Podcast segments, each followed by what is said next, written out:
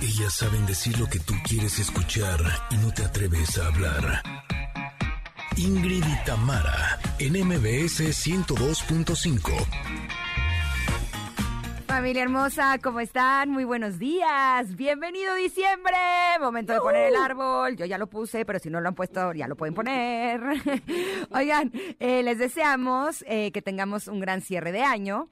Eh, todavía nos queda un mes, así es que vamos a cerrar con todo, con la mejor de las actitudes. Y el día de hoy continuamos conociendo los niveles de integración del Enneagrama. Por eso, Andrea Vargas y Adelaida Harrison nos dirán cómo es la responsable y miedosa personalidad 6 en su nivel sano, medio y tóxico. Connectors, feliz miércoles. Oigan, se acerca el teletón, ¿eh? Ya el próximo sábado platicaremos con María Gutiérrez, directora general del Centro de Autismo Teletón, mm. sobre el trabajo que realizan con niños que tienen esta condición. Mm. También Stevie TV nos tiene los estrenos de cine y series que vale la pena ver, como Ray Charles y el documental de la pelea antes de Navidad. Además, Comentarot hoy trae una pregunta así profunda, profunda, ¿eh? Hay regalos, hay pregunta del día, hay mucha información para generar la conversación con ustedes, por supuesto. Somos Ingrid y Tamara y esto es MBS 102.5. Comenzamos. Ingrid y Tamara, en MBS 102.5. ¿Sabes qué? ¿Sabes qué? Ahora mismo voy a grabar esta canción a mi playlist. Buenísima. Porque está buenísima. Se llama Begging y es de Maneskin. Eh, por si ustedes también la quieren agregar. Así empezamos con buen humor, con alegría, con buen hundismo, con vibra alta. No, bueno, estamos con todo, ¿eh? Agárrense. así, así estamos empezando. De risa y cómo no. Así es que esperamos que ustedes estén muy, muy bien. Nos encanta poder saludarlos a toda la gente hermosa que nos está sintonizando a través del 102.5 aquí en la Ciudad de México.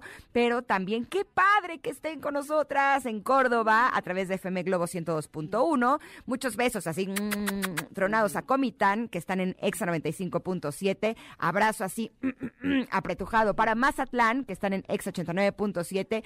Y a todo Tapachula les mandamos todo el buen hondismo posible, ya que están en Exa 91.5. Y por supuesto que a todas las personas que están en las plataformas digitales. Nos encanta poder saludarlos y que eh, estén escuchando este programa que estamos haciendo con tanto amor y con tanto cariño.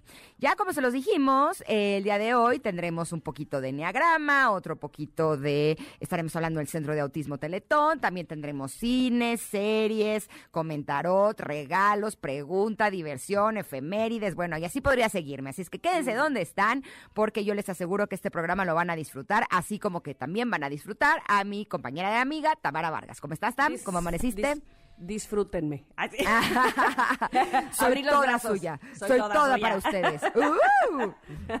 Oye, eh, me eh. encanta esta canción de, de Begging que yo se la pedía desde el otro día a Janine y, este y, de verdad es súper da para arriba, pero eh, quería platicarles de Maneskin, esta, esta banda es italiana y siempre me da mucho gusto cuando bandas que no son, digamos, de Estados Unidos, que es lo que nos llega, eh, eh, obviamente, muy, muy rápido por la cercanía, pues triunfan este, a nivel global, ¿no? Y otra cosa que me da mucho gusto es que Maneskin viene del X Factor, del, del concurso este, del reality, pues, porque cuando los chavos van y concursan, y tú que lo sabes que has estado en, realities de este tipo, con toda la ilusión de volverse muy, muy, muy famosos, y cuando lo logran, pues da más gusto, ¿no? Da, gusto saber que el camino fue bueno, que lo lograron, que finalmente están cumpliendo el sueño de, desde el inicio, ¿no? Desde que se pararon en ese escenario a decir, oigan, estos somos nosotros. Y son tres chavos y una chava, así es que disfrútenlos porque de verdad que hacen muy buen rock estos chicos italianos. ¿Sabes una cosa? Yo tengo mi playlist de español, o sea, varias de español, varias playlists de inglés, pero también tengo playlists en francés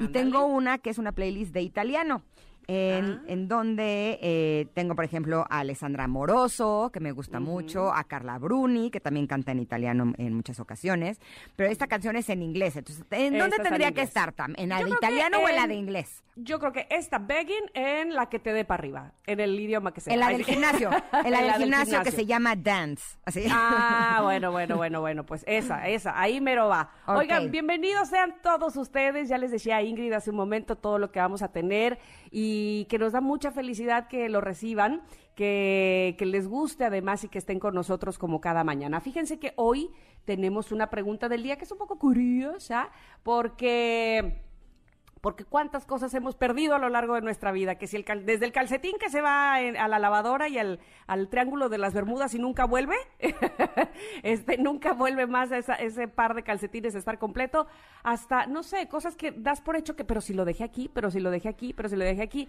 y nunca más vuelves a ver o algo que pierdes si inclusive sabiendo en dónde pudo haber quedado y ya nunca lo recuperaste. Así es que de eso va la pregunta del día. Si alguien te regalara una caja con todo aquello, todos esos objetos que has perdido en la vida, ¿qué sería lo primero que buscarías? A ver, Ingrid.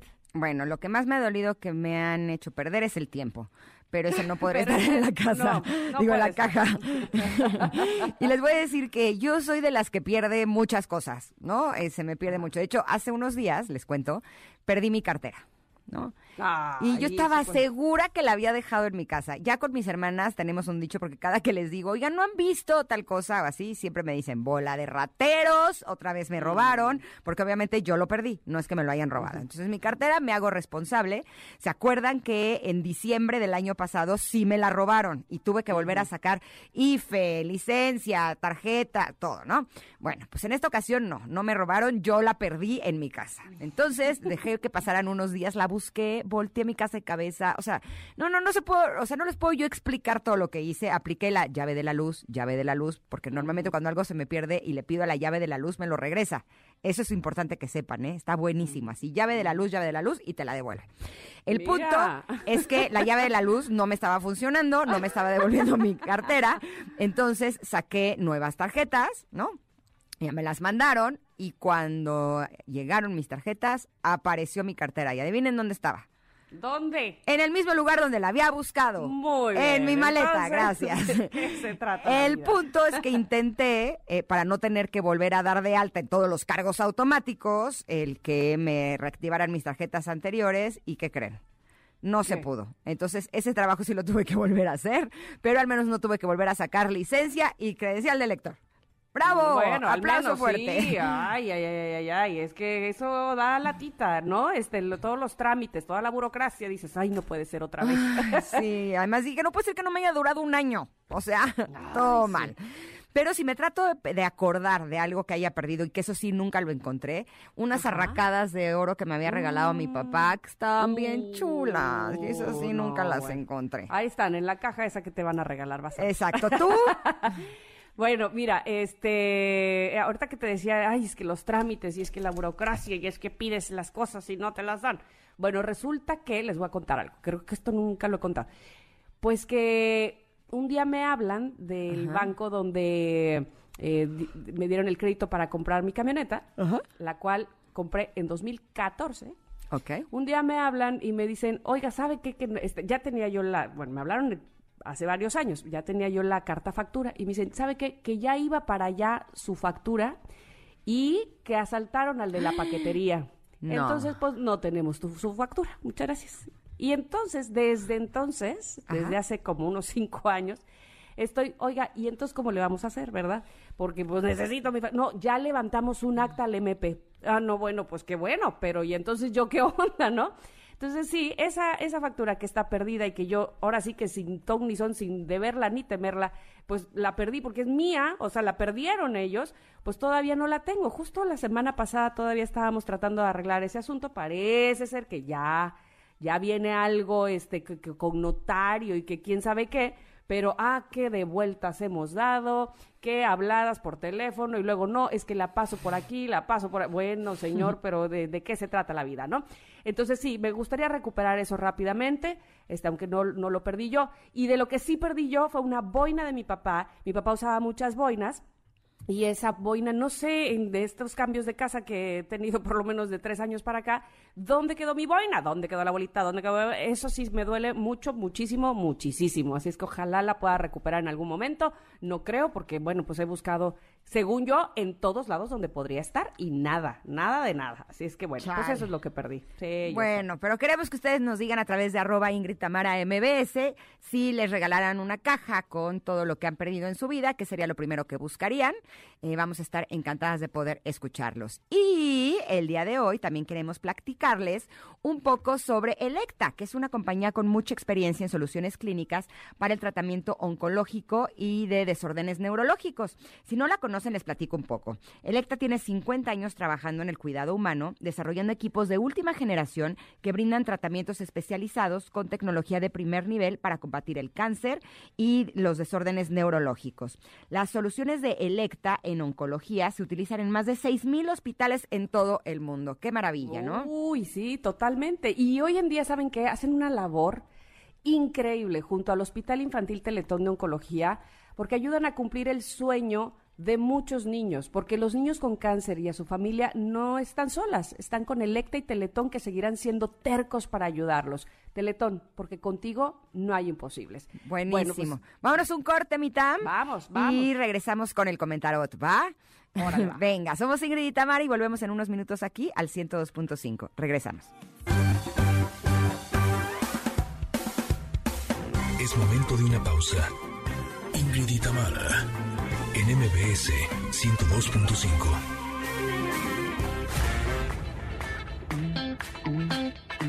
Ingrid y Tamara, en MBS 102.5. Continuamos.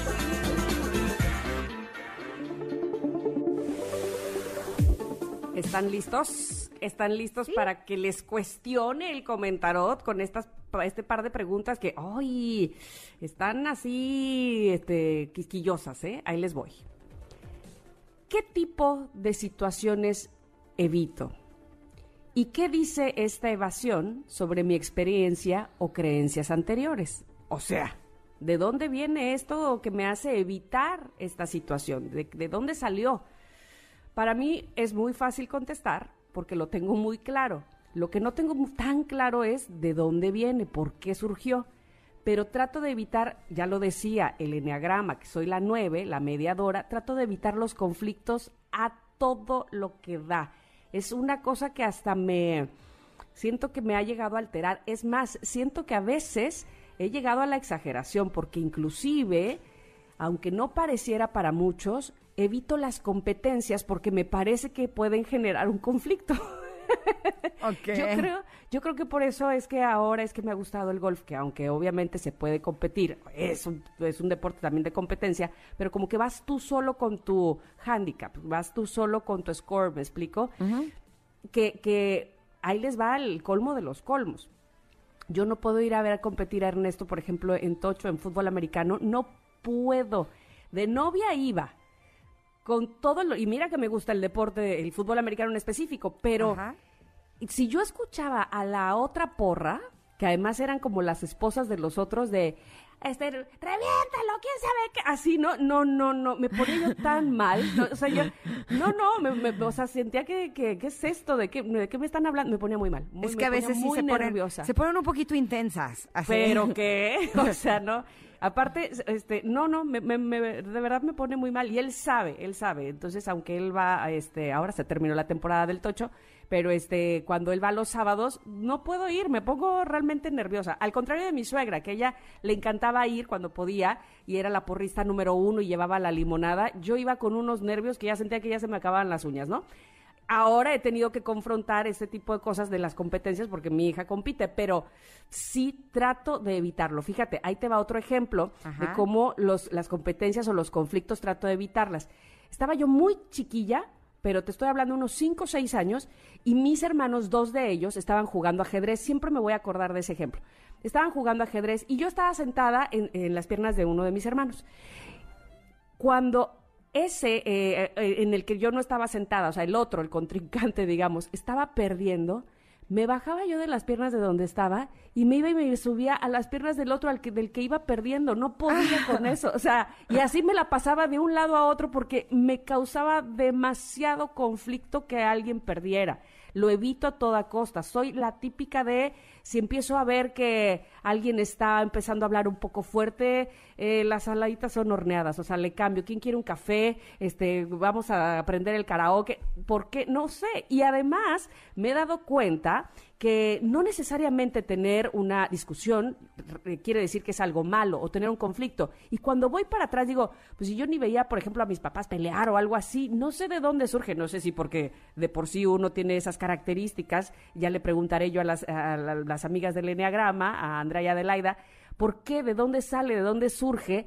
que los conflictos los evado a todo lo que da y por supuesto tú dirás soy una persona de paz pues que sí que sí que lo soy pero también eso me ha causado un propio conflicto a mí porque con tal de llevar la fiesta en paz muchas veces paso cosas que no debería de pasar ¿Tú qué cosas evitas, qué cosas evades y por qué crees que las evades? Pues te tengo una noticia, así.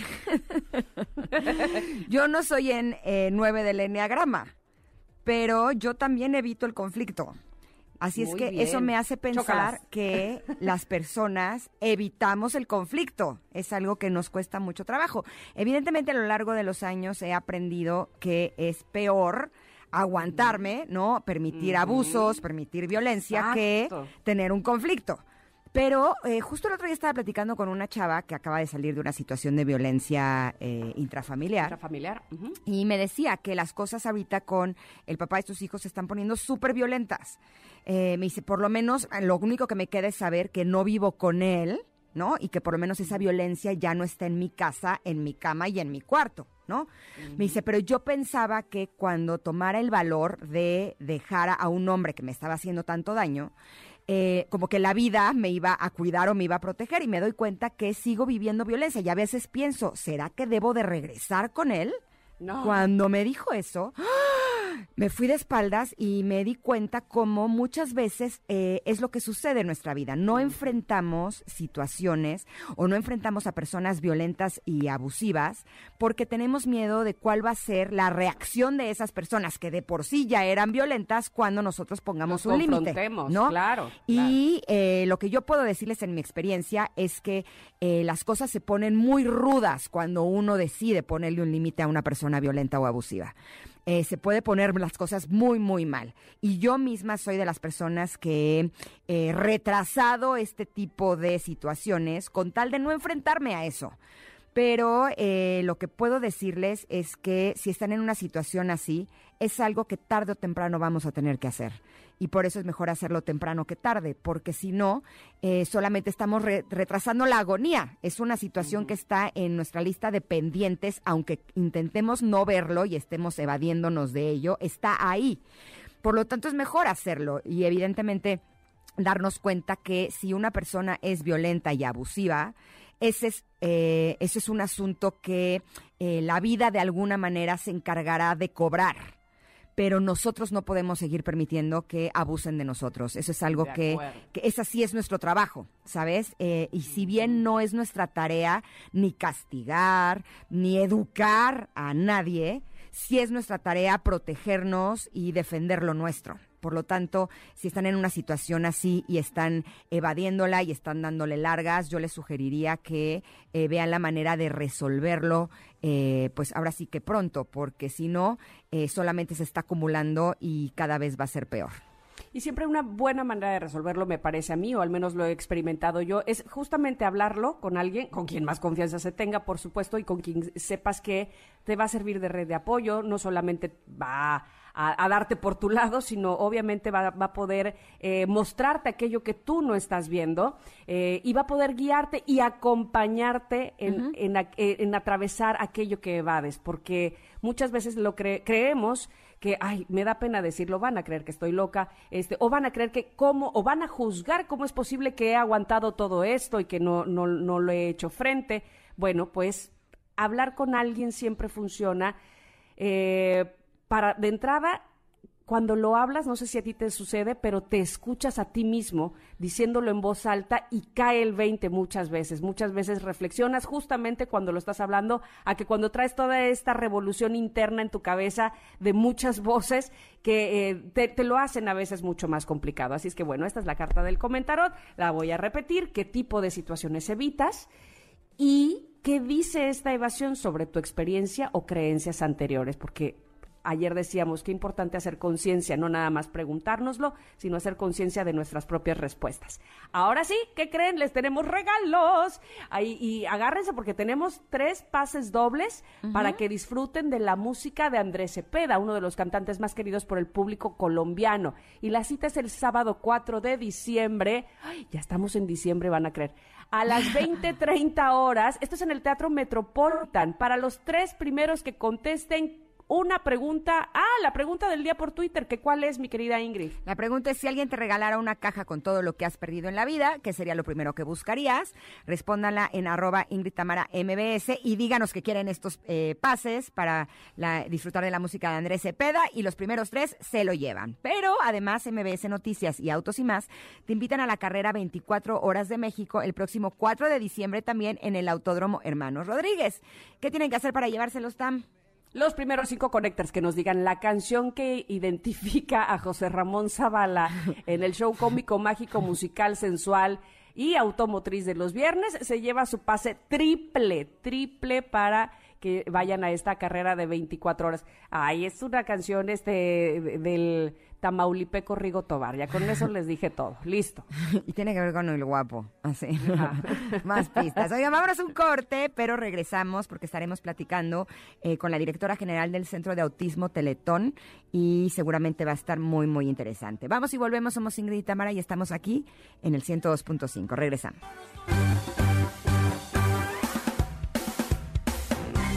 De una pausa. Ingrid y Tamara en MBS 102.5.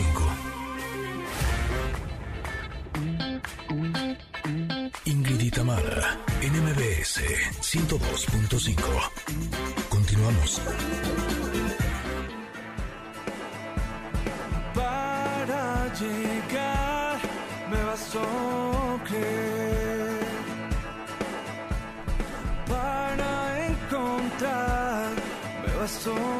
Querer. vivir plenamente porque es verdad. Ya les había contado en otra ocasión que hace ya algunos años yo era maestra de música de niños y en alguna ocasión tuve a un alumnito que era un niño con autismo y el avance que tuvo a lo largo de ese año en el que estuvimos trabajando juntos fue realmente impresionante. Cuando él llegó era un peque que no hablaba, era un peque que aparentemente no estaba haciendo ni los ejercicios ni las actividades de mi clase, pero cuando fue la, presentación final, él de pronto se paró y empezó a cantar las canciones. Y el, el, hecho de acordarme de ese momento me vuelve a poner un nudo en la garganta porque fue algo realmente emotivo. Eh, por otro lado, mi mamá eh, ha trabajado mucho con niños con autismo y en alguna ocasión me contó que visitó el Centro de Autismo Teletón y que se quedó sorprendida eh, enormemente por el maravilloso lugar, eh, las personas que trabajan en este lugar, el material que tienen es de primerísimo nivel y eso a mí me dio un enorme gusto el saber que hay un lugar así que le da la posibilidad a los niños eh, que tienen autismo de poder tener una vida mejor y también a sus familias, porque realmente la capacitación no solamente es para ellos, sino también para las personas que los acompañan. Por eso el día de hoy estoy realmente contenta de poder recibir aquí en cabina a María Gutiérrez, ella es directora general del Centro de Autismo Teletón, y a María Barclay, eh, terapeuta de este centro. Bienvenidas. Eh, qué gusto que estén con nosotras esta mañana. Muchísimas gracias, de verdad, por invitarnos y sobre todo por abrir un espacio para que todas las personas que te escuchan y te siguen, pues puedan tener esta información, conocer no solo más acerca de autismo, sino lo que, lo, que la Fundación Teletón hace para las personas con autismo. Muchas gracias. No, hombre, al contrario, justo eh, con esa pregunta me gustaría empezar. ¿Cuál es el trabajo que, eh, que hacen y qué es lo que les ofrecen a las familias en este centro de autismo Teletón? Con todo gusto te platicamos. Como bien lo dijiste tú, y me encanta que estés súper informada, en Centro Autismo Teletón somos el único centro de toda la Fundación Teletón que atiende específicamente a niños, niñas y adolescentes con autismo, pero también a sus familias. ¿Qué es lo que hacemos? Conocer a nuestros niños y niñas, saber cómo en ellos el autismo se presenta, no se presenta igual en una u otra persona. Y entonces conocemos, en el caso de este niño o niña que nosotros tenemos, cómo se presenta el autismo y con eso vamos definiendo los retos y también las áreas con el que ya cuenta de éxitos o los objetivos que ya tiene alcanzados. Y a partir de ahí armamos un plan terapéutico. En este plan terapéutico se van armando justamente el alcance de los retos para nuestro niño o niña, pero me encanta también que lo dijiste, trabajamos con la familia y trabajamos con el entorno. Hacemos todo un proceso integral donde vamos acompañando a la familia desde conocer, emocionalmente comprender el diagnóstico y también activarse terapéuticamente. Y por supuesto, ahorita Marta nos va a platicar, trabajamos también con el entorno escolar para generar un México mm. más incluyente. Qué bien. Así es, Ingrid. Pues una de las cosas, justo como comentaba María, eh, es, aparte de trabajar con las familias y de poder trabajar con los retos que tiene cada uno de los niños y de las niñas, es poderlos, finalmente la meta, la meta final de, de nosotros como terapeutas en autismo, es lograr que ellos puedan involucrarse en entornos regulares que si bien es cierto que siempre van a requerir de ciertos apoyos, que esos apoyos se los puedan dar ellos solos y que puedan, en la medida de lo posible, participar en entornos regulares. Y esto, por ejemplo, habla de la escuela, ¿no? Ellos que puedan ir a una escuela regular, que no requieran como de algún maestro o alguien, un supervisor que esté constantemente con ellos. Y una de las eh, áreas que tenemos también en Centro Autismo Teletón es poder conectar a los niños con escuelas, poderlos informar acerca de cuáles son las escuelas que realmente incluyen a los niños y que hacen ajustes razonables para ellos. Eh, acompañarlos como en este proceso de inscripción a las escuelas, estar en constante capacitación con sus maestros. Entonces, pues es otra de las áreas que, que abarcamos. Hola María y Marta, los saluda Tamara, no me ven, pero por aquí ando. por acá me escuchan. Eh, aunque cada vez tenemos eh, más familiaridad con el término autismo, eh, yo quisiera que por lo menos brevemente nos dijeran a qué se refiere esta condición y si algunos de los padres que nos están escuchando el día de hoy quisieran acercarse precisamente a este centro de autismo Teletón, ¿cómo pueden hacer para llegar a él? Claro, Tamara, mira, pues eh, como tal lo dijiste, el trastorno del espectro del autismo es una condición, es un trastorno del neurodesarrollo, en donde las personas que viven con él eh, tienen ciertos retos, principalmente en tres áreas. Una parte de la conducta, en eh, habilidades sociales y también en comunicación. Existen personas con autismo que tienen comunicación verbal como tal, eh, personas que no la tienen, sin embargo, no, no cuentan con comunicación eh, verbal, pero pueden comunicarse, ¿no? Eso es eh, de pronto como un mito que se tiene que las personas con autismo no se comunican como tal. este es un trastorno que los acompaña a lo largo de su vida, se presenta desde el nacimiento, se manifiesta generalmente en los primeros años de vida, pero los acompaña a lo largo de, de su vida, generalmente a los aproximadamente al año, a los dos años empiezan a verse ciertos síntomas o ciertas eh, conductas de los niños que empiezan a llamar la atención de los papás, ¿no? Entonces, eh, pues también en Centro Autismo Teletón contamos con la parte del diagnóstico, nuestros servicios externos abordan esa parte. Entonces, pues lo que podríamos comentarles es justo si ustedes, eh, afortunadamente en los últimos años se ha escuchado un poco más, ha abierto un poco más la comunicación acerca del autismo. Eh, sin embargo, si, si de pronto hay en la familia ciertas reacciones o ciertos comentarios que eh, a veces hacen las escuelas acerca de que los niños requieren de ciertos apoyos o que pudiera presentarse algún riesgo de autismo, eh, pues eh, definitivamente pueden encontrarnos en internet, en Fundación Teletón y, en nuestra página de Centro Autismo Teletón y agendar una cita para diagnóstico. Eso sería como el primer paso, ¿no? Para poderlos, pues poder abordar si es que existe esta condición. Y yo agregaría también Aquí es muy importante el feeling de mamá o papá, ¿no? Si tú ves que algo en el desarrollo de tu hija o hijo como que no te hace clic, tú sientes que no responde cuando tú le llamas, que no te voltea a ver, eh, haces yo sé que todos los papás y mamás no quisiéramos, pero hacemos comparaciones, ¿no? Con el desarrollo de otros niños. Si tú sientes que algo no va bien, busca información. Y como bien lo decía Marta, nosotros somos un centro que podemos dar información y apoyarte en el primer paso para entender si hay o no autismo en la familia y en el segundo paso, no solo para decirte, bueno, vivimos con esta condición, sino acompañarte en un proceso en donde vamos a comprender y vamos a desarrollar procesos de intervención. ¿Cómo llegar a Centro Autismo Teletón? Es muy fácil. Podemos visitar, como bien decía Marta, la página de Fundación Teletón. Pueden seguirnos en redes sociales. Estamos así. Centro Autismo Teletón nos encuentran en Facebook. O también pueden eh, llamar. El teléfono de Centro Autismo Teletón es 55 56 99 21 22 Y me atrevo también a comentarles, el correo electrónico es autismo.teleton.rg.mx. No se queden con la duda. Si ustedes algo les dice el feeling de papá o mamá que no va bien, busquen siempre ayuda y nosotros, por supuesto, vamos a ser siempre aliados de la sociedad mexicana.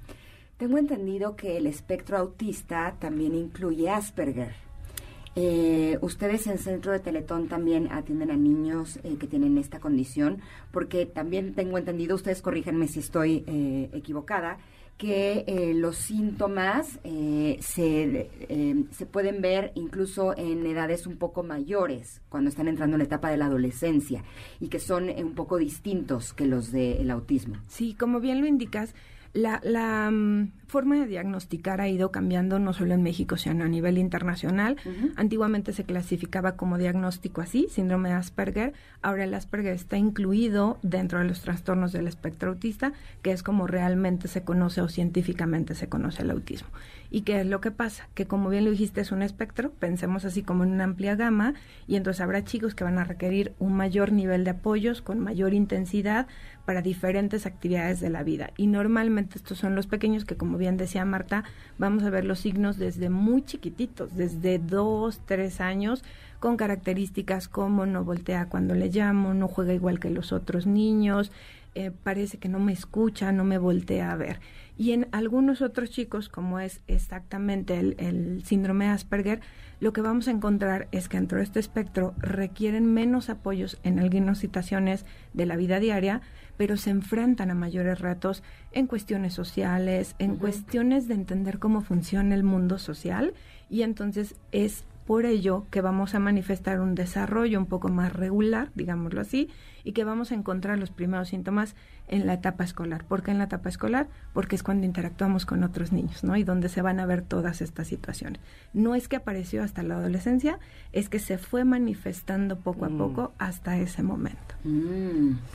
María y Marta, cuéntenme concretamente qué, cuáles son las acciones, qué, cuáles son las actividades que hay en el Centro de Autismo Teletón. Y con eso quiero eh, nada más añadir a mi pregunta si, además de los padres o hermanos de familia, eh, puede acompañar a los niños su maestra, por ejemplo, de la escuela. Qué bonita pregunta me hiciste. Me encanta así muchísimo que nos la hayas hecho. ah, qué bueno. En efecto, nos, mira, el primer interés para Centro Autismo Teletón, por supuesto, es atender niños, niños, adolescentes, e incluso hoy ya nos empiezan a llegar adultos con autismo. Por fortuna se habla muchísimo más y de repente un adulto nos dice, este, pues ya me hice mi checklist y creo que estoy dentro, entonces ayúdenme a diagnosticarme, ¿no? Entonces, por supuesto que nos, eh, nuestra prioridad es atender a la población que cuenta con la condición de autismo, también atender a familia, hermanos, abuelitos, tíos, trabajamos con todo, como bien lo decía Marta, eh, con la parte escolar, pero yo abriría la puerta y diría, si ustedes profesores tienen un alumno con autismo, no importa que no vaya a Centro Autismo Teletón, si ustedes maestros, médicos, psicólogos, tienen a una persona con autismo dentro de su actividad regular o profesional, búsquenos y contamos con muchísima capacitación para profesionalizar. Una de las cosas que nos enfrentamos es que hay muchas personas con autismo, hay pocos centros especializados y por supuesto que si el Centro Autismo Teletón puede apostar a formar a más profesionales, pues seremos altamente orgullosos de hacerlo. Y yo quisiera hacer una invitación eh, a las personas que nos están escuchando a la empatía.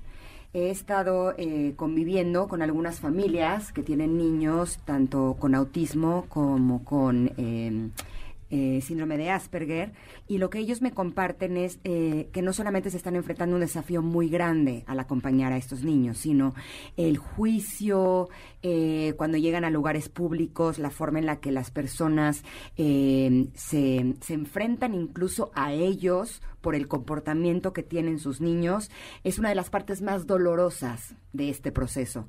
Por lo tanto, creo que es bien importante que seamos conscientes que existen estas condiciones y que nos nosotros eh, tenemos eh, no solamente la obligación, sino la responsabilidad de ser un poquito más sensibles y entender estas familias, ¿no?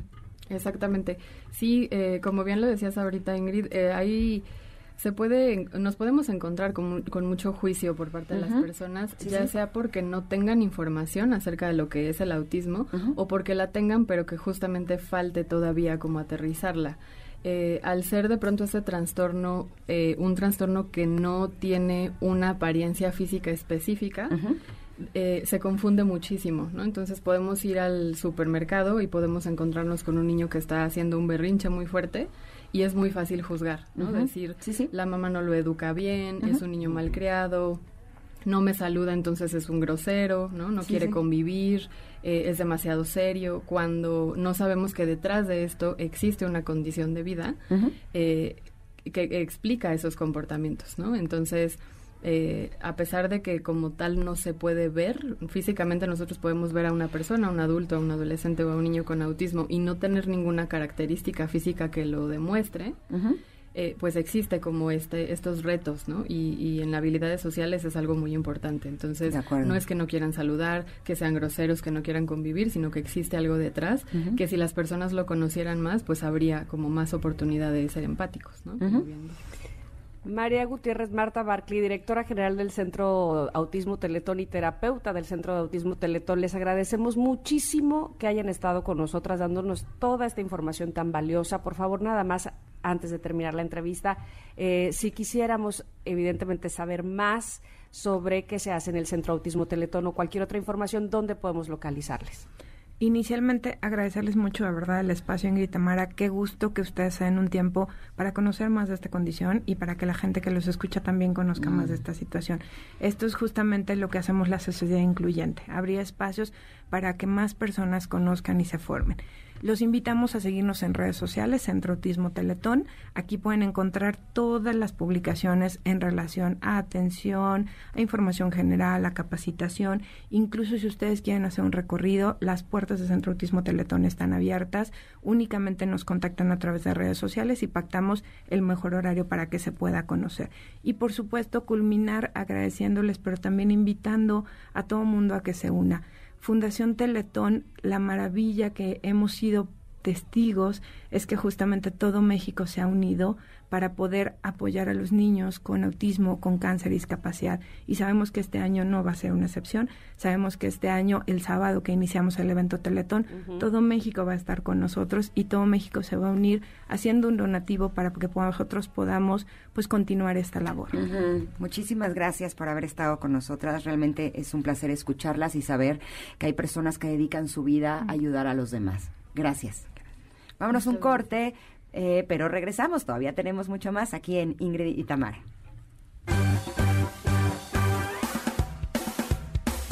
Es momento de una pausa. Ingrid y Tamara, en MBS 102.5.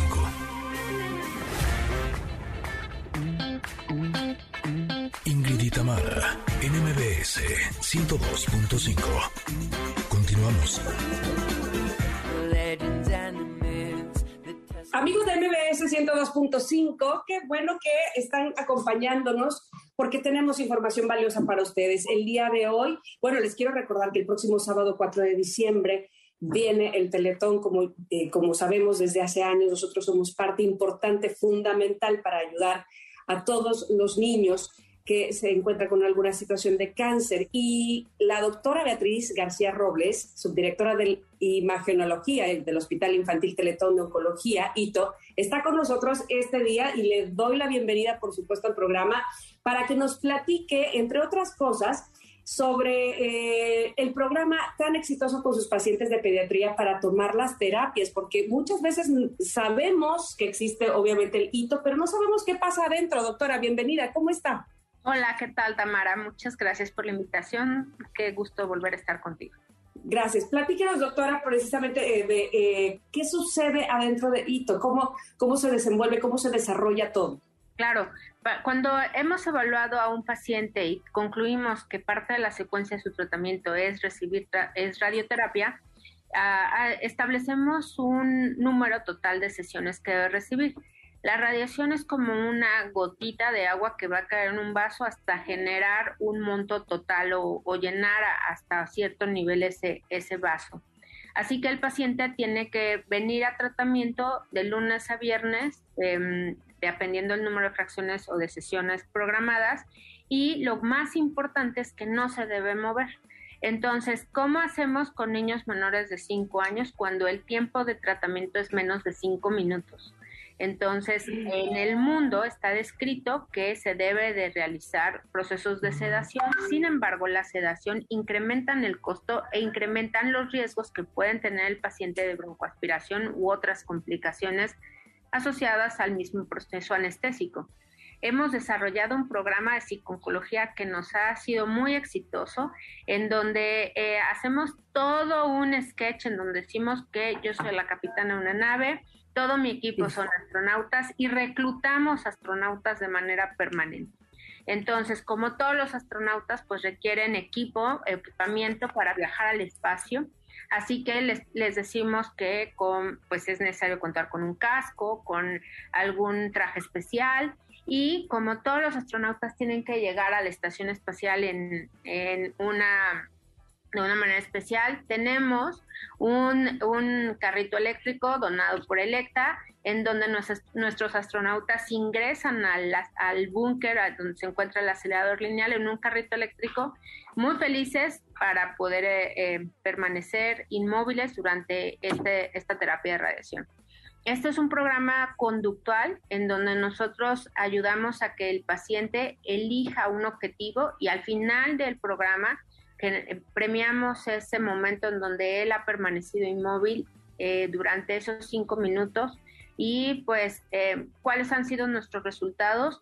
De el 82% de nuestros pacientes en menores de 5 años han cooperado sin necesidad de anestesia el más chiquito ha tenido dos años y habitualmente entre los mismos niños se van dando consejos, van diciéndoles, no te muevas, es como una fotografía, es un celular grandote que te toma una foto, viajas a la estrella, pones, tenemos un mapa conceptual en donde van poniendo una estrella por cada sesión de radiación y al término de, las, de, todos los días programados, pues les damos un, un, eh, un reconocimiento ya sea gastronómico o, de algún otro tipo de premio para, para reconocer su esfuerzo.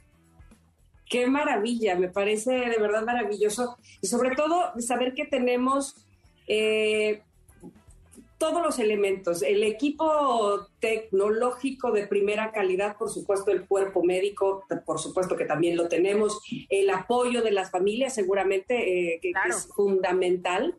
Eh, y a los niños, como bien decías, eh, doctora, apoyándose unos a otros y esta calidez que seguramente se entregan eh, todos. Así es que no me resta más que recordarle al público que nos está escuchando que nosotros también tenemos que hacer lo propio, nosotros también tenemos que entrarle. El sábado 4 de diciembre, sin duda alguna, es el día en el que el Teletón nos va a solicitar que entremos a esta a este sketch, como le llamabas tú, doctora, y que, y que participemos también para para cerrar el círculo y hacerlos todo muy, todo muy bien. De verdad te agradezco muchísimo que estés con nosotros este día y que nos compartas toda la información valiosa para eh, saber exactamente qué es lo que sucede ahí dentro del hito y ser parte de ello. Muchas gracias. Gracias a ti por la invitación. Gracias. Vamos a ir un corte, pero regresamos rápidamente. Así es que quédense con nosotros. Les recuerdo nuestro Twitter para eh, cualquier cosa que necesiten saber sobre lo que acabamos de platicar. Arroba Ingrid Tamara MBS. Ahí nos mantenemos en contacto. Por lo pronto, un corte y regresamos. Es momento de una pausa. Ingrid y Tamara en MBS 102.5. Ingrid y Tamara, NMBS 102.5. Continuamos. Connectors, en la primera hora de Ingrid y Tamara platicamos con María Gutiérrez, directora general del Centro de Autismo Teletón. Nos habló de la labor que realizan. Y una de las áreas que tenemos también en Centro Autismo Teletón es poder conectar a los niños con escuelas, poderlos informar acerca de cuáles son las escuelas que realmente incluyen a los niños y que hacen ajustes razonables para ellos, acompañarlos como en este proceso de inscripción a las escuelas, estar en constante capacitación con sus maestros. Entonces, pues es otra de las áreas que abarcamos. Y más adelante hablaremos de los niveles de integración de la personalidad 6 del Enneagrama. Además, tendremos los estrenos de cine y series con Stevie TV. Sigue con nosotras aquí en el 102.5.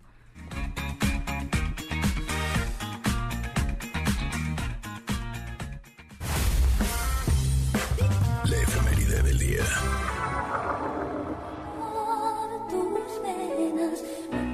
Escuchando esta canción de Mecano, El Fallo Positivo, les queremos decir que hoy es Día Mundial de la Lucha contra el SIDA, proclamada por la ONU, que se conmemoró por primera vez el primero de diciembre de 1988 y se eligió esta fecha por cuestiones de impacto mediático. Desde entonces, más de 25 millones de personas en el planeta han muerto a causa de enfermedades relacionadas al SIDA, lo que la hace una de las epidemias más destructivas registradas en la historia. ONUCIDA emitió la advertencia de que si los líderes mundiales no logran abordar las desigualdades, el mundo podría enfrentarse a 7.7 millones de muertes relacionadas con el SIDA en los próximos 10 años. ONUCIDA insiste en que si no se adoptan las medidas transformadoras necesarias para la respuesta al SIDA, el mundo permanecerá además atrapado en la crisis de la COVID-19 y las futuras pandemias nos pillarán a todos peligrosamente desprevenidos. Es una fecha en la que debemos de reflexionar en torno a la empatía, al respeto, a la no discriminación a las personas que viven con este padecimiento. Y el día de hoy los edificios además se van a iluminar de rojo precisamente eh, como muestra de apoyo al Día Mundial de la Lucha contra el SIDA como eh, no solo las efemérides, sino todas las situaciones en el mundo eh, siguen invitándonos a la empatía, ¿no?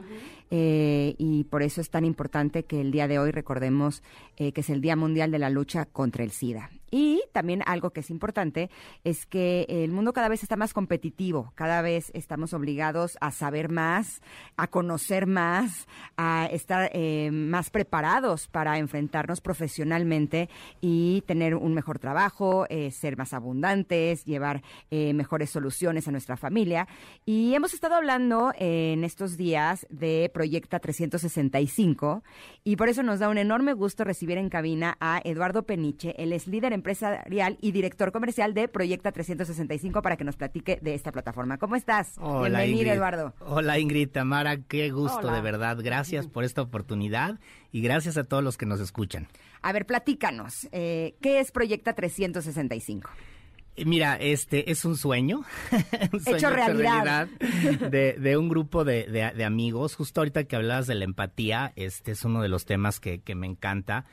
Y, y, de repente, fíjate que ahorita mencionabas varias cosas interesantes. Este, necesitamos estar más preparados, sí, definitivamente pero eh, hay, hay una cantidad de gente que dice, oye, es que no, no soy capaz, este, no tengo las habilidades para emprender, para echar esa, a volar esa idea que la he tenido ronroneando en mi cabeza, ¿no? O muchas veces ya tienes un negocio y tienes un super producto, un extraordinario servicio, pero algo pasa que no logras realmente eh, mejorar tu negocio, obtener los resultados que quieres, ¿no? Entonces, justo en México eh, tenemos una cantidad de gente deseosa de emprender. Hicimos una investigación y los datos son interesantísimos en todos los niveles, Ingrid Tamara. Gente que fue empleada este 30 años en una empresota, ya sabes, y que hoy por pandemia tuvo que salir de la empresa y con esas capacidades dice, "Oye, quiero emprender, este tengo la idea, pero híjole, me falta el no sé qué, ¿no?" O las chavas que ya emprendieron su negocio y que hoy a través de redes están amplificando lo que saben hacer, hay tanta pasión. Entonces, yo creo que hoy cuando logras ser auténtico, eh, logras ser empático con tu público meta eh, y logras eh, realmente ser lógico entre lo que dices y lo que ofreces, ahí tienes la receta mágica. Entonces, Proyecta, Proyecta 365 nace justo con esta necesidad de apoyar a todos los emprendedores y a los empresarios a través de un curso y, de formar una comunidad en donde la gente se vaya compartiendo experiencias y vayas creciendo de la mano de expertos, pero también de otras personas que se van convirtiendo en expertos de sus propios negocios. Ya sabes, algo, algo muy padre. Entonces, fíjate, Ingrid, Tamara, que los queremos invitar a todos. Estamos muy contentos. Mañana, mañana a las seis de la tarde, vamos a tener una masterclass gratuita.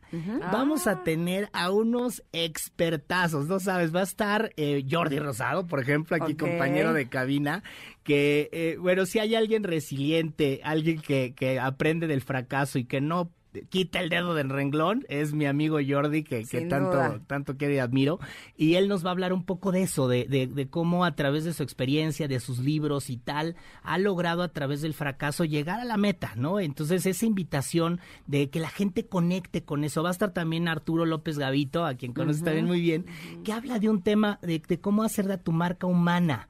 ¿Sabes? Cómo, cómo realmente conectar, poner al cliente en el centro de la ecuación.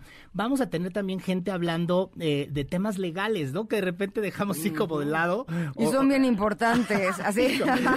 leer el contrato, ¿no? Este, de tus proveedores, cosas que de repente dejamos de largo. Y bueno, es simplemente estos tips importantes que debes de tomar en cuenta las nuevas leyes, ¿no? Hoy, hoy hay una ley de outsourcing. Entonces, ¿Cuándo debo de contratar? ¿Soy especializado? ¿No soy? Este, va a hablar otro chavo que se llama Maurice Dieck, buenísimo, que habla de finanzas de una manera súper padre, empática, que conecta con la gente. Y entonces que te explique un poquito de cuál es la diferencia entre un flujo de efectivo y un estado de resultados, qué es el retorno de inversión, cómo calculo mi, punto de equilibrio, en fin. O sea, vas a, vas a tener información muy sencilla, de manera muy dinámica, pero sobre todo muy práctica, que puedas implementar en tu negocio para que en dos horas de sesión, que va a ser mañana, tengas realmente todos los ángulos de negocio. Tenemos, eh, la verdad, gente padrísima. Está esta Regina Cabal, yo no sé si la, la, conoces, eh, eh, inició un tema que se llama Moms Lancers, que le da chamba a las mamás, Ingrid. O sea, imagínate. Ah, buenísimo. Consiguió una red eh, en donde ella va y habla con los grandes corporativos y entonces emplea a mamás que pues o fueron despedidas o por como están eh, partiendo tiempos no pueden realmente abocarse a una chamba y aquí les consiguió condiciones ah, para que ellas puedan trabajar. Entonces también nos platica un poquito de eso, de innovación. Vamos a hablar del futuro también, de cómo seguir las tendencias la cultura, para que en realidad entremos en esta dinámica veloz de reinventarnos. hoy, hoy en realidad es una locura, ¿no? Este cambia este, prácticamente todos los días nuestro consumidor. Entonces va a ser muy padre. En realidad es el kickoff. Los invitamos a todos a que entren a proyecta365.com y se registren ahorita, es gratis, y sean parte de esta comunidad. A partir de esta masterclass van a, van a pertenecer a un grupo donde van a tener contenido semanal, van a tener PDFs súper relevantes, van a tener las, eh, parte de las grabaciones de estas ponencias que vamos a tener, eh, van a poder participar en un bootcamp que vamos a tener en marzo, en fin, van a ser cosas muy dinámicas. De repente creo que nos falta tiempo, nos falta alguien que nos esté inyectando un poquito de actitud para hacer las cosas, ¿no? Este, y, y, bueno, y nuestro propósito es ese, ser, ser un vehículo de, de apoyo este, para la gente. Yo creo que si realmente eh, generamos una generación de emprendedores, podemos cambiar a nuestro México amados, en realidad.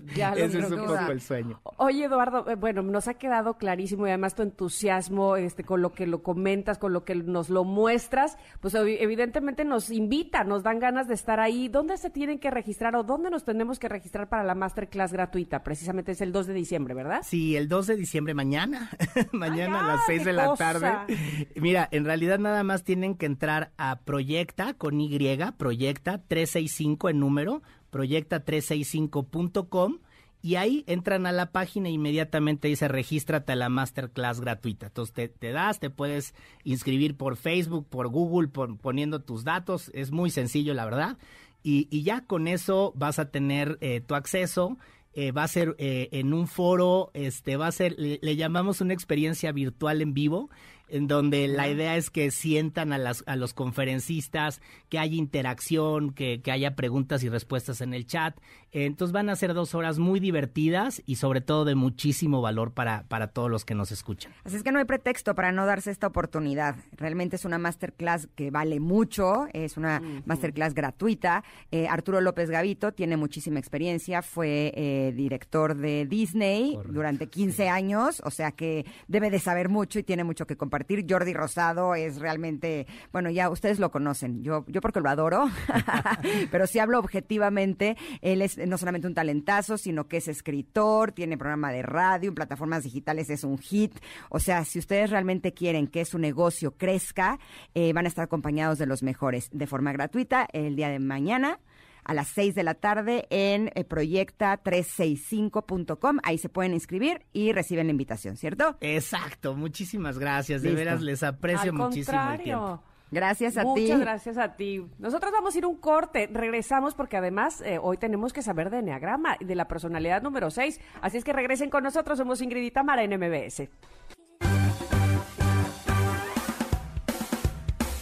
Es momento de una pausa. Ingrid Tamara en MBS 102.5.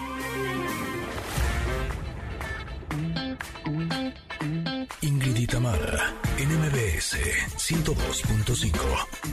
Continuamos. Enneagrama. Nueve formas de ver la vida. Descubre la tuya.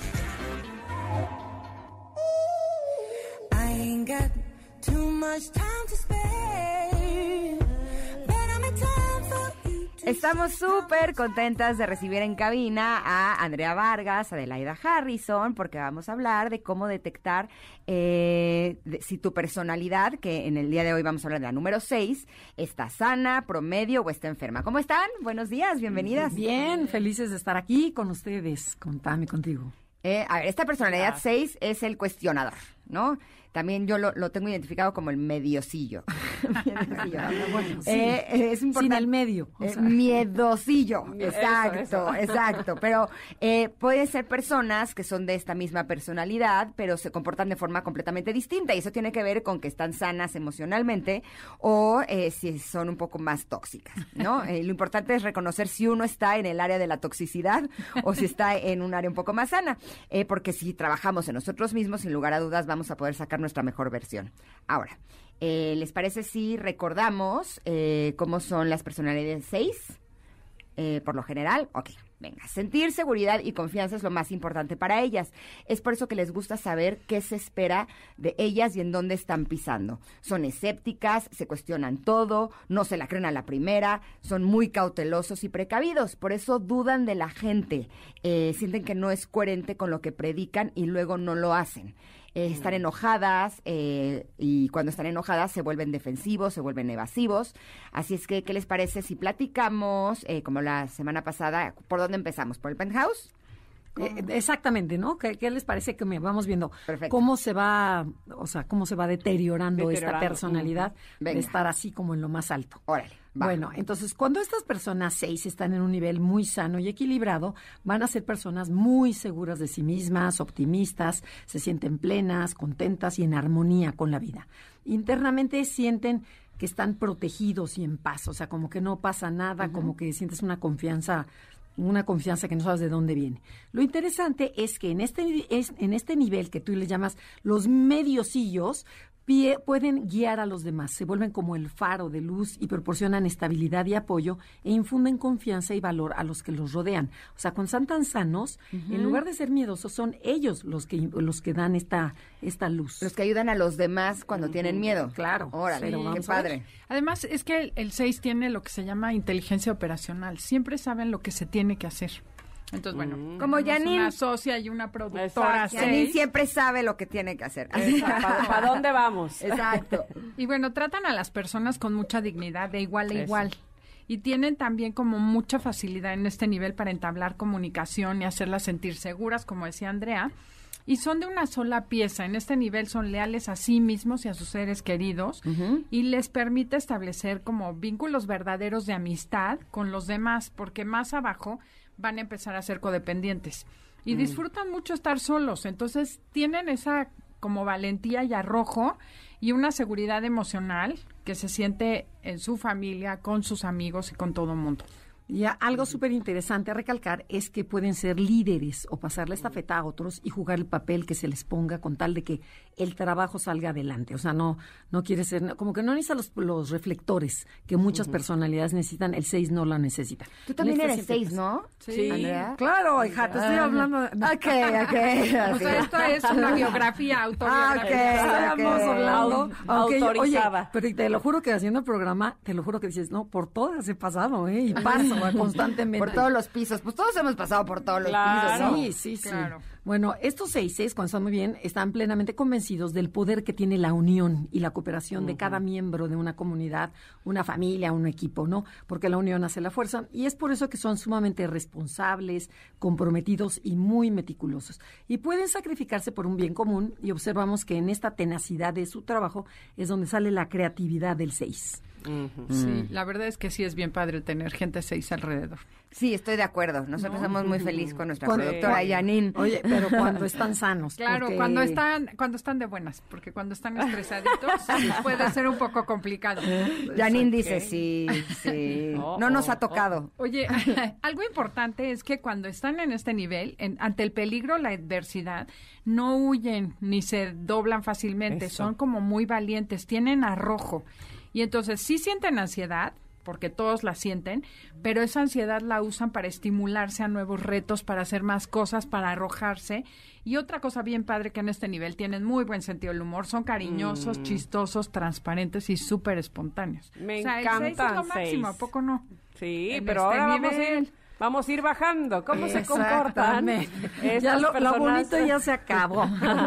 Entonces, cuando vas descendiendo de nivel, dejan de infundir seguridad en los demás y empiezan a perder seguridad en ellos mismos. Buscas en el mundo exterior a quien te apoye. Entonces empiezas a preguntarle, oye, ¿qué hago? Pero mando a los niños, pero estudio, pero me, salgo de la chamba, pero me caso con este cuate. O sea, empieza esa duda, ya no crees en ti, que ese es de verdad el gran problema de este seis.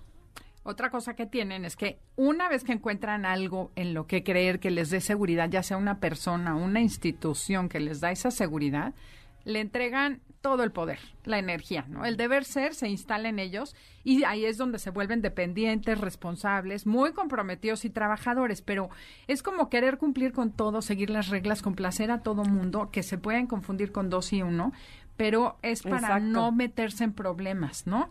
tener una autoridad arriba de ellos los relaja y les quita sus dudas y miedos, ¿no? Mm. Como tienen a quien echarle la culpa si algo sale mal.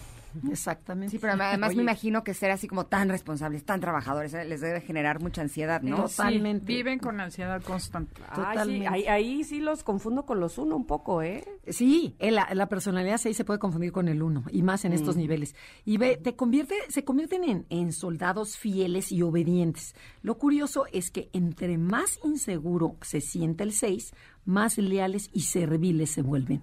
Lo que usted diga, jefecito, yo, o sea, y me vuelvo un godines, ¿no? Hay, hay una parte de ellos que quiere rebelarse contra la autoridad y a la vez su seguridad no los deja romper con, su inseguridad no los deja romper con estos lazos, ¿no? No vaya a ser que mejor me quedo en esta chamba, para que, para que, le, para que me arriesgo. Entonces quedan mucho en la zona de confort, el 6. Así es, y también pueden llegar a ser impredecibles, porque como trabajan los opuestos, ¿se acuerdan que el 6 puede ser muy cálido, muy, muy seco, puede ser muy valiente, muy miedoso? Y entonces empiezan a responder, por ejemplo, a lo mejor de manera directa, cálida, educada o de manera agresiva y fuerte. Y pueden seguir sentirse muy seguros o muy inseguros, aprensivos, muy aventados. Y eso vuelve a la gente loca, como que sus reacciones no sabes para dónde van a disparar y no sabes dónde pararte con un 6 cuando están en estos niveles mm. promedio. No, y te lo juro, ¿eh? de repente dices, ay, ¿por qué hoy estoy muy segura? Y de repente dices, no, ya me quiero a mi casa. Y luego oh. muy cariñosa, luego, ah, no, no quiero ver a la gente. O sea, esos cambios que puede tener el 4 también lo tiene este 6. Ah, pero dime una cosa, como pareja son los típicos que te hacen sentir insegura, segura, insegura, insegura, insegura, insegura. No, más porque bien, ellos mismos saben lo que sienten por ti. Sí, sí, exacto, exacto, pero y además proyectas tus miedos porque estás insegura y dices, no, seguro tú ya no me quieres. No, porque la dudosa es la 6, no la otra persona. Entonces proyectamos los miedos. Ya encontré un 6. y conforme nos vamos empeorando, nos comportamos a la defensiva y empezamos a enojarnos de todo sin razón. Nos victimizamos eh, nos volvemos los reyes de la queja, nada nos parece, a todo le encontramos todo negativo, la ansiedad y la angustia crecen, lo que tú habías dicho, y las disfrazamos volviéndonos más reactivos, sarcásticos, nerviosos e hipersensibles.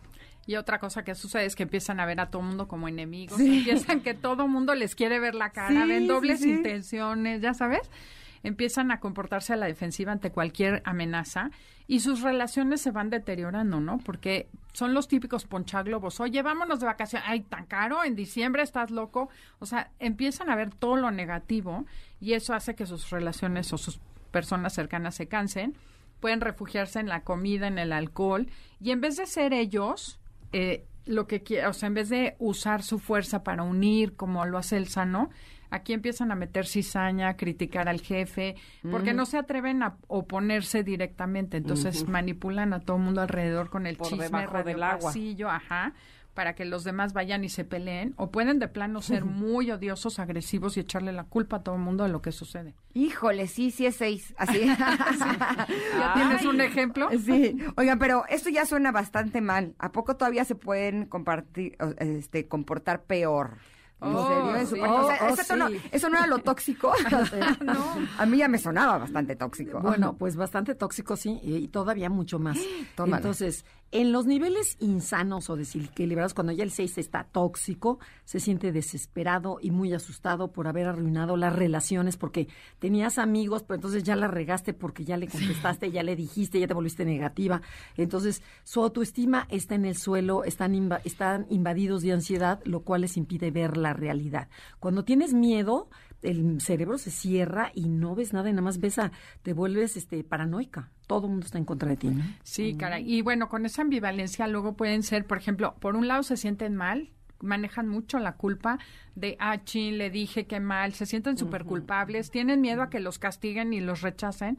Y por otra, se enojan mucho con ellos mismos por ser poquitos, por hacerse chiquitos, por ser cobardes y no atreverse a decir lo que deberían hacer, ¿no? O Entonces, sea, bueno, pero sí. además son los que se arrepienten, o sea, que te, que te contestan feo o te dicen algo agresivo y aparentemente, eh, no sé, como que eso es lo que te quieren contestar y a los dos segundos se arrepienten, ¿no? De, "Up- ups, Ajá. ¿qué le dije? O, o ¿por Exacto. qué me fui por ahí? Sí, claro. Y bueno, y el que se arrepiente quiere decir que todavía no está tan grave, porque, porque todavía lo reconoce. A ver, díganme si este es un seis. A ver. Eh, Vamos a analizar la vida. Yo trabajaba con un 6 y entonces eh, me dijo, te marco a las 8 de la noche para que hablemos de tal asunto. Ok, perfecto. A las 4 de la tarde iba manejando en la carretera con mis hijos y de pronto sonó el teléfono, no contesté porque iba con mis hijos y en eso la carretera se paró, entonces le escribí un mensaje, le dije, vengo con mis hijos, Ajá. márcame a las 8, Ujú, ¿Cómo habías quedado? como habías quedado. Y a las 8 de la noche no me marcaba. Entonces a las ocho y cuarto le escribí, oye, quedamos a las 8, ¿qué onda? ¿Te marco? Nunca me volvió a contestar el teléfono y al día siguiente, como a las 12 del día, me escribe. ¿Ahora sí te vas a dignar a contestarme? ¿Eh? O sea, ¿de qué me estás hablando? O sea, Ajá, pero mí- drama mundial. Pero, pero ahí me suena más a 8 que a 6. ¿Ah, sí? Sí. Ah, sí, sí, ok. sí, porque- Entonces no era. Así. No, es que 8 y 6 se parecen. ¿En serio? Pero, eh, sí, o sea, bueno, es que todas las personalidades cuando están enfermas se parecen. Y cuando están Ah, sanas bueno, también. puede ser, puede ser. Entonces, sí. El que estaba en personalidad enferma, eso sí. O sea, Así. tóxico sí está. Ok, perfecto, Exacto. listo. Luego nos das más información. Sí, está y bien. Bueno, y, y en este nivel tóxico, los seises no pueden tomar decisiones, no tienen guía interno, así como antes ellos decidían. No, aquí necesitan a alguien más fuerte que los ayude, se agarran de lo que pueden, se re- de relaciones destructivas, de drogas, calmantes, sectas religiosas, alcohol, le meten durísimo al alcohol los número seis. Tienen pavor al abandono y a quedarse solos y se vuelven paranoicos, sienten que todos los persiguen, los atacan y sobrereaccionan de to a todo de una forma histérica porque ya no pueden controlar su Ay, ansiedad. sí. O sea, la ansiedad es el problema de seis. O sea, el miedo se vuelve aquí. No, sí es seis, te Ah, lo bueno, juro. sí, es seis. Ya lo reconocí. Ya cuando su miedo se convierte en terror y pánico, que es la parte más desintegrada, se pueden llegar a humillar y a causar lástima en busca de protección, así de por favor no me abandones, déjame. O pueden autocastigarse, flagelarse, hacerse daño a sí mismos, o dejar que otros los lastimen, les peguen, porque sienten que eso es lo que les va como a compensar esa culpa que traen, y, o porque significa para ellos que la otra persona les importa, ¿no? Y para con tal de que no los dejen, son tan codependientes que pueden aguantar relaciones muy tóxicas y muy enfermas en estos niveles. Como todos. Aquí lo importante es que si estás en un nivel que es el sótano, si hay algo que hacer. ¿No? Exacto. O sea, Claro. el- lo importante Claro. es reconocer, que estás en Reconocer, esa área tóxica y que si trabajas en ti mismo puedes empezar a subir hasta llegar al penthouse. Es tu decisión. Claro, Exacto. y pedir ayuda, porque ves que no podemos solos, ¿no? Pero sí hay coaches, hay terapeutas, hay mucha, muchos libros en donde sí puedes eh, subir para, para arriba, ¿no? Subir, Subir, y bajar subir, para abajo. exacto. No, ¿Sabes qué? Yo creo que el mensaje principal que queremos darle a la gente es que cuando estés tan tóxico, que obvio no te estás dando cuenta porque tu cerebro evita que sufras y lo que hace es que no puedas ver la realidad.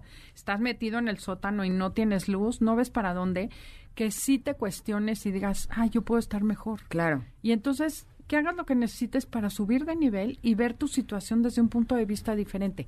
Tú no eres tu personalidad, tú eres esencia. Y esto es nada más la manera en que tú aprendiste a llevarte con el mundo, pero puedes cambiar y puedes vivir mucho más pleno. Desde donde estés, lo digas así. Entonces, esa es la invitación. Esto es lo que no eres. Oye, nada más eh, eh, como a manera de concluir un poco la personalidad 6, a ver si la comprendí. La, personalidad 6 es muy trabajadora, es muy responsable, es muy segura de sí, es muy talentosa, pero eso mismo eh, desequilibrado, digamos que es su peor miedo, no quedar bien, hacerlo todo mal, este desconfiar de los demás o, desconfiar de sí mismo, ¿no? Básicamente. Sí, lo, lo, primero es la de no confío en mí y entonces me salgo al mundo externo a pedir ayuda. Y ahí ya voy para abajo y me vuelvo codependiente. Y, de, y la ah. ansiedad a todo lo que da y luego ya vuelve llega la paranoia. Claro. Claro, oigan, pues muchísimas gracias por haber estado con nosotras. ¿Dónde las encontramos? Ah, pues en el sábado a las 12 del día, aquí en 102.5, en Conócete con el Enneagrama. Y en nuestras redes, Enneagrama Conócete, Facebook, Instagram, o mándenos un correo a info arroba Si no saben qué regalar a un pariente así tóxico, regálenle conciencia un taller, ah, un curso. en enero empezamos cursos y talleres de todo. Entonces, si hay un pariente incómodo, pues ayúdenlo a salir del Oye, qué gran regalo. Aunque pensé, pensé Adelaida que ibas a decir este un regalo dependiendo de la personalidad, aunque ese que me, ese que dijiste ahorita me gustó más, evidentemente regálenle conciencia es un buen regalo, pero de repente deberían de darnos un tip de si eres uno que le gustaría que le regalaran y si eres dos con que se pone contento, ¿no? Claro, buenísimo. Puede estar bueno. Muchísimas gracias por haber estado con nosotras el día de hoy. Y si me van a regalar algo, pues regálanme algo de Aretza, ¿no? Nada de que conciencia. Eh, exacto, porque chequen esto, amigas y amigos. Espero que estén listos para estrenar, porque no hay tiempo que perder, no hay que esperar más. Aretza es un concepto eh, habitacional exclusivo y distinto en Acapulco, con diferentes opciones de departamentos a elegir de acuerdo a tu estilo de vida, en donde puedes disfrutar del mejor clima tropical en Acapulco Diamante, gozar de la tranquilidad y el lujo de vivir frente al mar en el Club de Golf eh, Tres Vidas, con más de nueve kilómetros de playa solo para ti. Wow, ahí se te pues quita no quieres nada.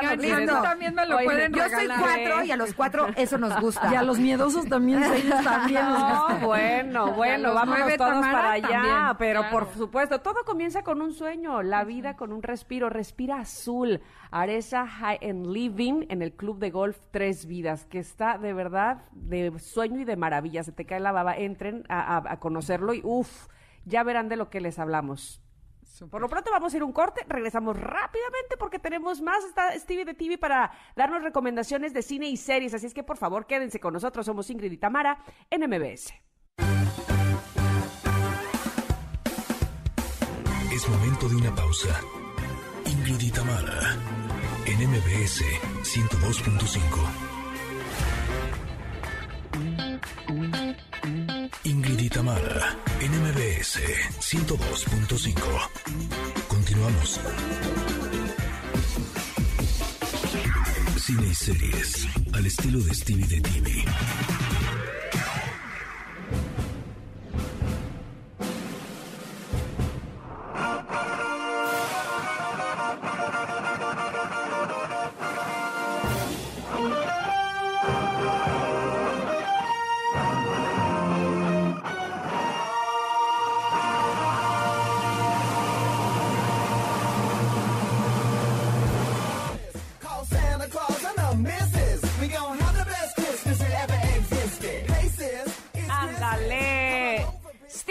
Ya te vi que andas ahí rapeando, hip hopeando. Exactamente, estaba bailando. es que la música, la música. Eso. ¿Cómo estás, Stevie? Me da mucho gusto que sea miércoles y que nos puedas decir qué, qué recomiendas eh, en cuestión de cine y series. Cuéntanos. Estoy muy contento, como cada miércoles, de estar con ustedes. Y bueno, empecemos de una vez. Y es que en la vida en Navidad hay dos tipos de personas. Las personas que super decoran eh, para Navidad su casa, todo lo llenan de luces. Y los vecinos que no, no lo hacen y, les molesta. De por qué decoras tanto. Hay dos, no sé que ustedes qué sean, si son los que super decoran o los que no, o los que no les gusta los que super decoran, no sé qué sean ustedes. Mira, yo en una época cuando vivía en casa, la ponía como la de Chevy Chase, ¿te acuerdas? O sea, que eran, luces por todos lados. Pero me llegaba el recibo de luz y dije, nunca más y entonces ahora ya me mesuro. Vivo en departamento y ya lo hago light. Ok. Yo, yo este, me equilibro también porque la luz aquí en Veracruz es muy cara. Pero, este, mira, yo con que decoren, me encanta ver las casas decoradas, me fascina. Lo que me presiona es que lo hagan desde el 15 de noviembre, no sean así de malas personas. ya sé, Bueno, entonces esta recomendación es para ustedes porque es un documental que se llama That Was the Fight Before Christmas o La Pelea Antes de Navidad, que nos presenta a Jeremy Morris, una persona de Idaho, un abogado, que él se autonombra como la persona que más ama la Navidad, tanto así que decora de una manera excesiva su casa, provocando que gente de la ciudad o de otras ciudades vayan a la colonia a verle y a tomarse fotos, pero los vecinos no son nada fan y de, con, e, con esto comienza una pelea tan grande que terminan en abogados, en, terminan metiendo cuestiones religiosas. Es un rollo tan grande de 15 años mediático que llamó la atención de la directora, ella es inglesa, ella en, su, en, en Londres descubrió esta historia y dijo, ok, quiero documentarla, quiero saber por qué las decoraciones excesivas están molestando a los vecinos, están rompiendo la idea con los colonos. Es un documental muy divertido donde realmente vas viendo cómo al final los, los americanos con su mente de no me dejas esto, entonces estás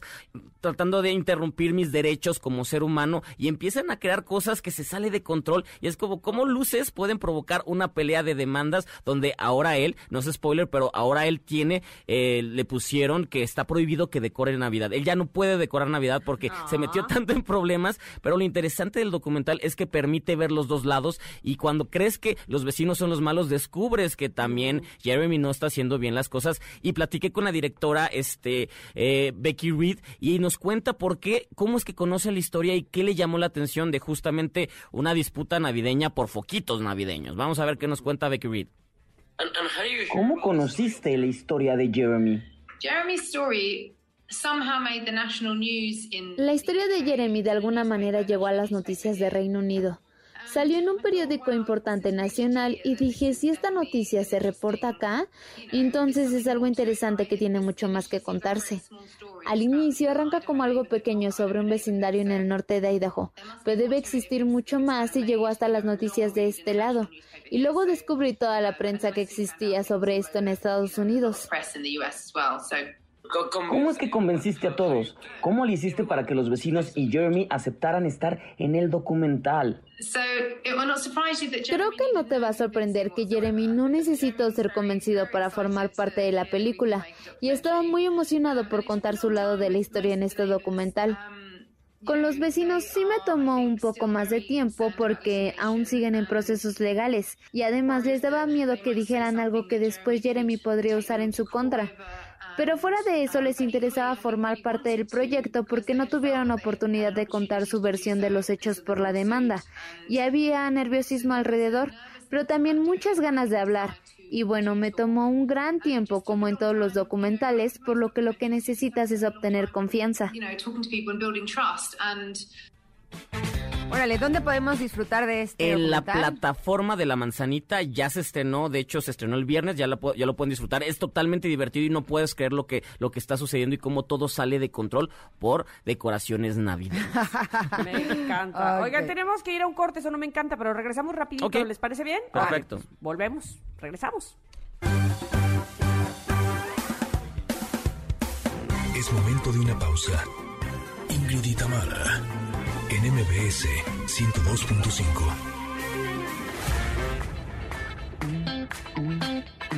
Ingrid y Tamara, en MBS 102.5.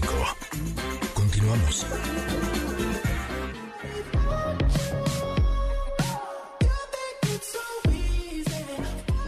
Ya estamos de regreso, estamos platicando con Steve de TV que nos está dando las recomendaciones de cine y series, pero antes de irnos de lleno, eh, queremos decirte cómo puedes mejorar el plan de tu negocio, porque en Proyecta 365 es un increíble line-up de expertos en negocios y emprendimiento en México que están listos para compartir contigo lo que en su experiencia son las claves para tener un negocio sano, próspero y exitoso y así ahorrarte años de dolores de cabeza.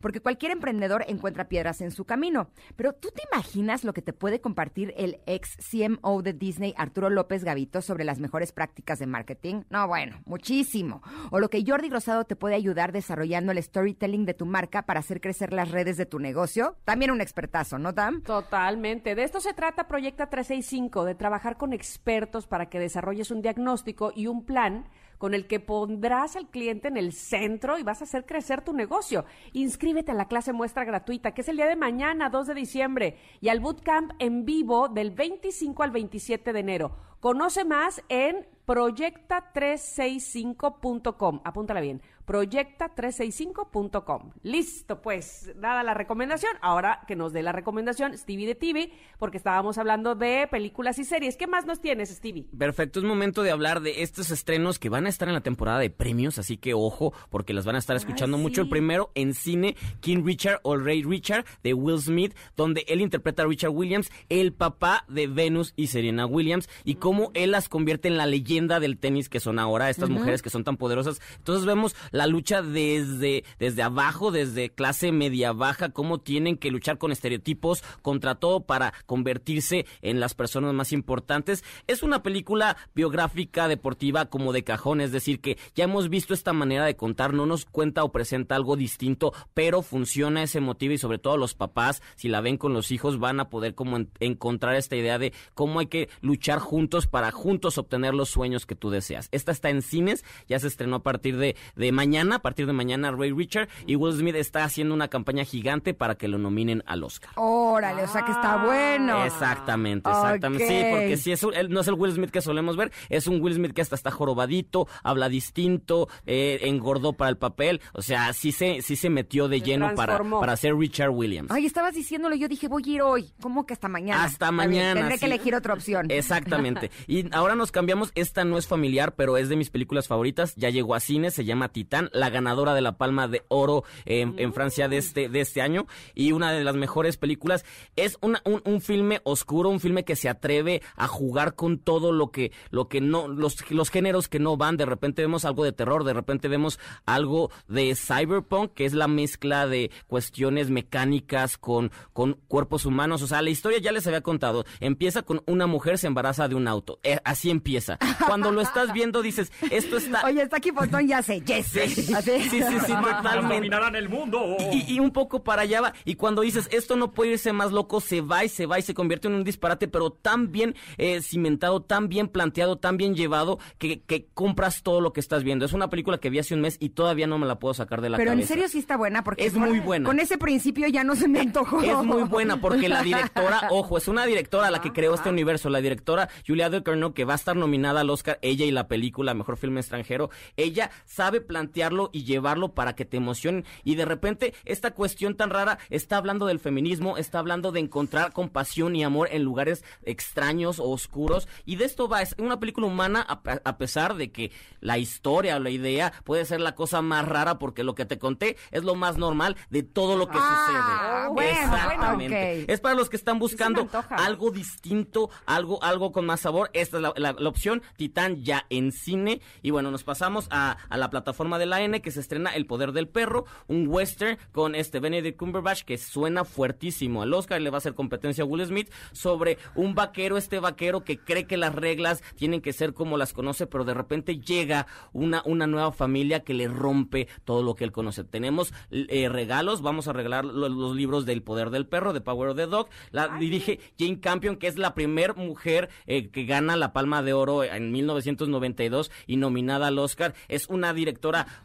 muy talentosa que regresa por fin con esta película que, les digo, Benedict Cumberbatch va a estar nominado al Oscar por este papel. Eh, ahorita en las redes le decimos cómo llevarse los libros porque está basada en la novela de Thomas Savage. ¿Ya está en la plataforma roja? Ya llegó hoy. Esa ya la puedes ver Ah, hoy. buenísimo. Perfecto. Y lo último que no pudimos hablar la semana pasada, Get Ay, Back de ya Virus, sé. el do- do- la miniserie documental de tres episodios que dirige Peter Jackson, el ganador del Oscar Peter Jackson, del Señor de los Anillos, King Kong y más películas. Él se mete para llevarnos al momento en que los Beatles están creando el disco Let It Be y cómo ya es, es el disco que, con el que terminan, como que empiezan a separarse y vemos las fracturas, la, la llegada de Yoko Ono, que siempre nos lo han planteado con una mujer pues mala o despiadada. Vemos que no, ella no es la culpable, sino ellos ya tienen problemas, egos y situaciones, pero al final de todo es, es, un, es la pasión por la música, la pasión por ver a estos talentosos creando arte que nunca lo habíamos visto. Get Back de, de Disney Plus, de, la plataforma de, del ratón, ahí la pueden ya encontrar. Este fin me la he hecho, este fin. Exacto. así yo también. Ya tienen muchas recomendaciones. ¿Dónde te encontramos, Stevie? Arroba Stevie TV y aquí todos los miércoles. Perfecto, gracias, Ay, Stevie. Gracias, Stevie. Ya nos Qué vamos. bonito. Bueno, bye. Ingrid y Tamara te esperan en la siguiente emisión, MBS 102.5.